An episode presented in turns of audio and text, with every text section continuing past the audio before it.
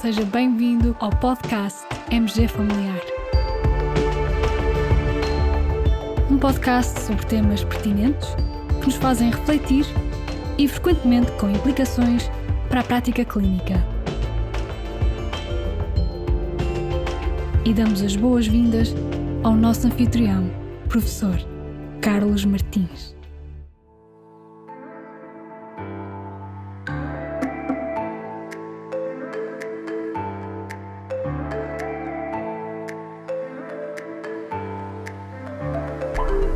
Uma paciente assintomática sem nenhum fator de risco com 58 anos é convidada eh, para fazer um rastreio de cancro da mama por mamografia.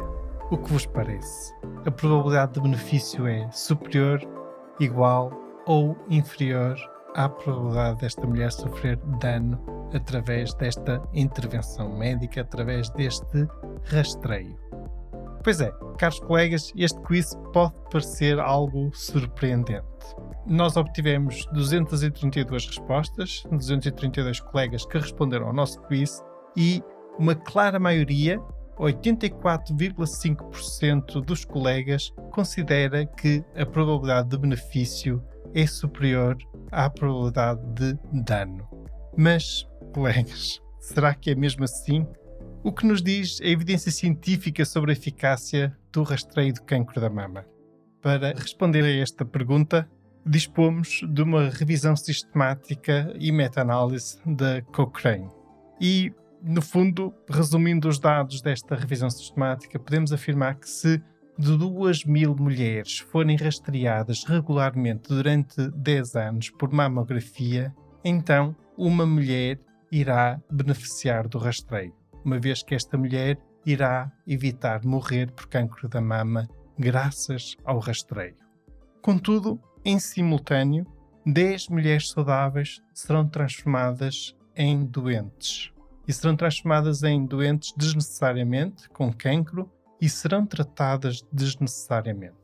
Estas 10 mulheres sofrerão um sobrediagnóstico, aquilo que em literatura inglesa se designa por overdiagnosis e também serão overtreated.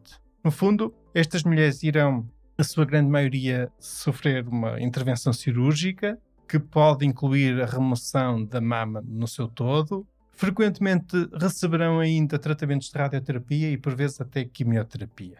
Tudo medidas terapêuticas com um grande impacto na qualidade de vida destas mulheres. Além disso, daquelas 2 mil mulheres, 200 mulheres saudáveis irão passar por um falso alarme, ou seja, estas mulheres irão ter um resultado falso positivo. Também isto acarreta dano para estas mulheres. A tensão psicológica, até se saber se há ou não um cancro, pode ser intensa e pode ser até grave. Muitas mulheres sentem ansiedade, preocupação, desalento, problemas de sono, mudanças nas suas relações com a família, com até os seus grupos sociais, grupos de amigos, alterações até na líbido e este padrão de alterações pode manter-se durante vários meses. No fundo, este grupo de mulheres já está estudado e nós dispomos de evidência de que realmente este dano tem consequências que se podem prolongar no tempo. Também sabemos que estas mulheres irão ser submetidas a um maior número de exames à mama do que aquelas mulheres que nunca obtiveram um resultado falso positivo.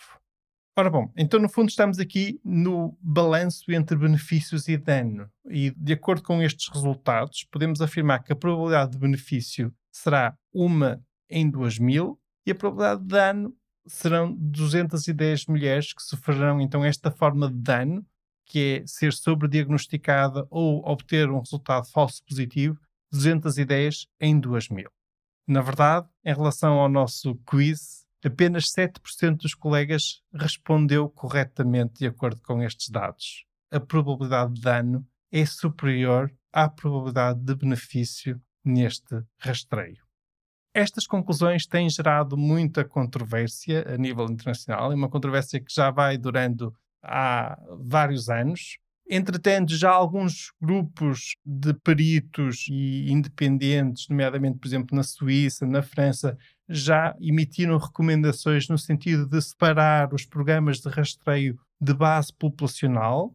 Outras entidades, nomeadamente, por exemplo, a American Cancer Society, reviu as suas recomendações e, por exemplo, já só incluem grupos etários mais restritos, enquanto que há alguns anos o rastreio, por exemplo, de acordo com muitas entidades, se deveria iniciar a partir dos 40 anos. Atualmente, a grande maioria das entidades já só recomenda a partir dos 50 anos.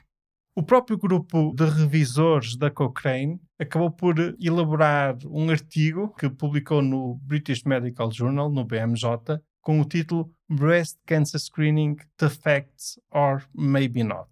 E no fundo, os autores defendem que as mulheres devem receber informação imparcial e devem ter conhecimento destes dados quando são convidadas para efetuar o rastreio de cancro da mama. Nesse sentido, também a Cochrane elaborou um folheto informativo e esse folheto já se encontra traduzido em várias línguas, inclusivamente em português.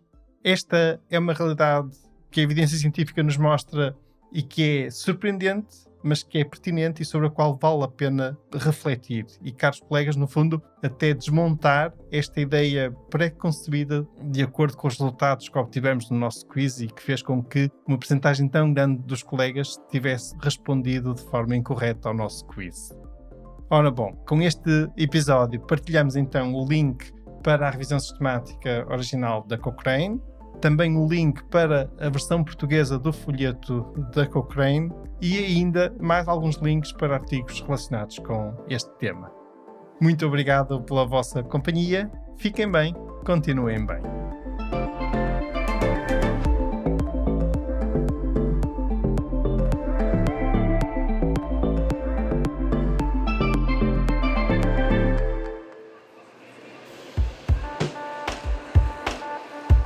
Terminamos assim esta edição do podcast MG Familiar. Muito obrigada por nos ouvir. Se desejar completar a sua leitura, muitos dos conteúdos abordados neste podcast estão disponíveis em www.mgfamiliar.net. Até ao próximo episódio.